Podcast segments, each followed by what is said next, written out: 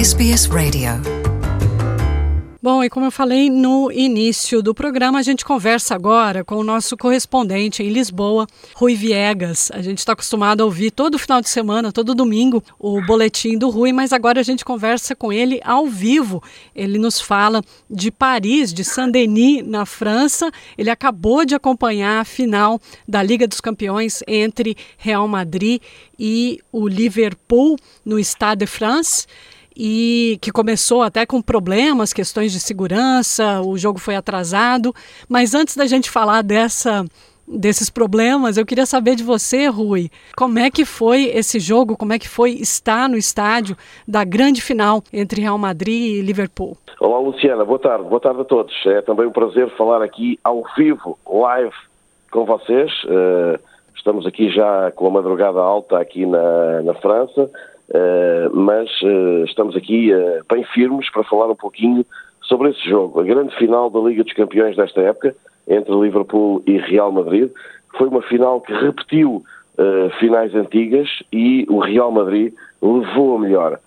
como sempre, esta final da Champions League é muito aguardada, é uma final de Champions League que é como quase uma final maior no que diz respeito às grandes provas internacionais. Há quem diga que uma final de Champions League é mais importante que uma final de Eurocopa, que uma final de Mundial de Futebol, de Copa do Mundo.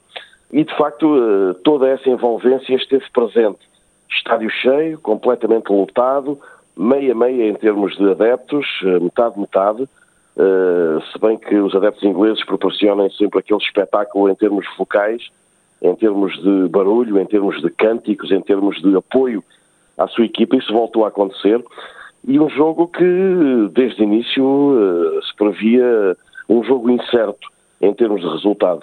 O Liverpool entrou melhor, eh, dominou eh, praticamente toda a partida. O Real Madrid foi uma equipa astuta, foi uma equipa cínica, no bom sentido, claro está. ficou sempre à espera do erro do adversário e foi aos 59 minutos, através de uma situação dessas, que o Real conseguiu marcar o único golo da final uh, por eh, Vinícius Júnior, jogador brasileiro, e conseguiu segurar essa vantagem curtinha, magrinha, mas suficiente para erguer a sua 14 Liga dos Campeões da história. O Liverpool uh, buscava uh, a sétima taça dos campeões aqui no velho continente, não conseguiu, foi uma enorme frustração por parte dos uh, adeptos uh, ingleses e o Real Madrid levou para casa então essa sua 14 quarta uh, a 14 quarta taça dos campeões europeus. Claro está, num ambiente espetacular num estádio completamente lotado numa final que começou com esses problemas eh, como referiste há pouco. Dos problemas que, inclusive, a imprensa está meio que assinalando isso, foram questões de segurança, foram 40 minutos de atraso, porque, segundo as autoridades francesas, os torcedores acabaram culpando os torcedores que chegaram atrasados, muita gente ficou até de fora. Você chegou a acompanhar, você chegou a perceber isso estando dentro do estádio? Sim, percebemos claramente porque nos ecrãs do estádio uh, foi dada essa indicação que o jogo seria atrasado.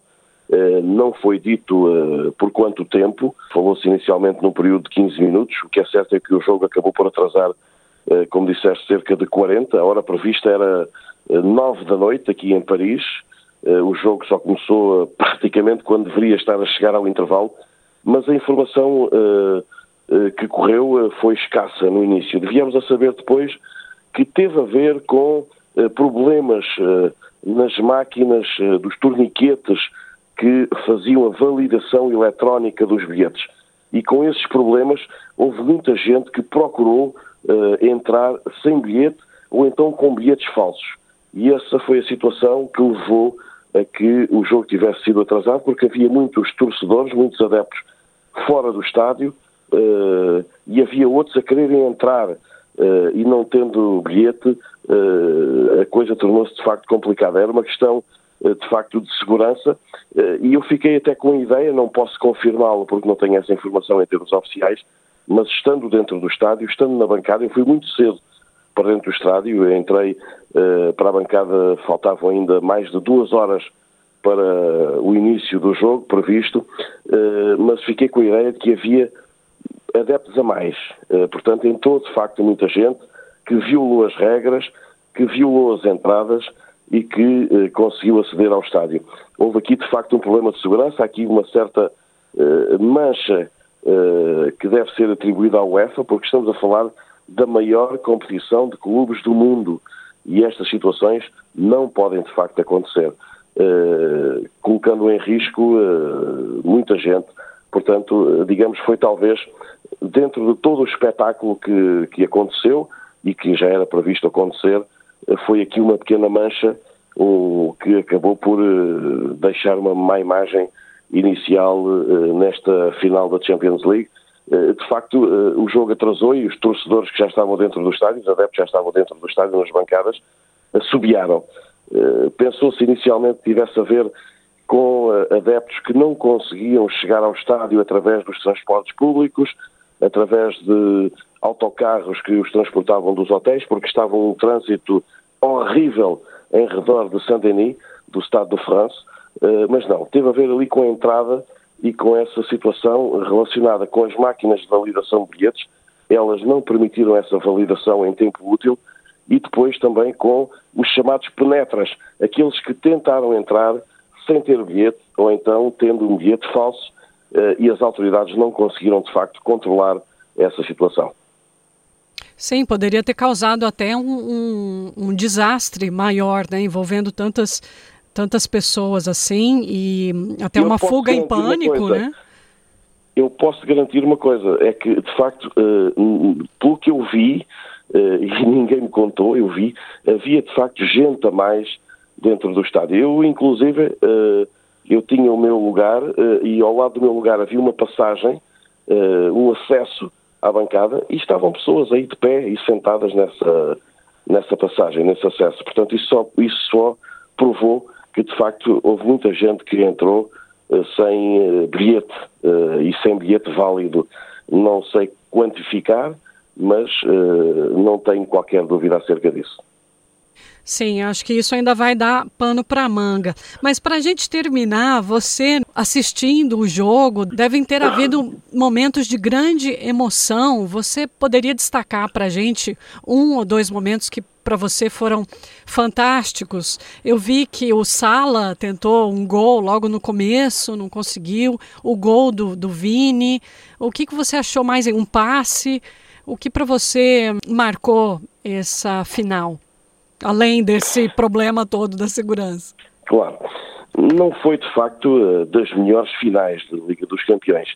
Uh, nem foi, de facto, das melhores finais de qualquer competição. Já assistimos a grandes finais.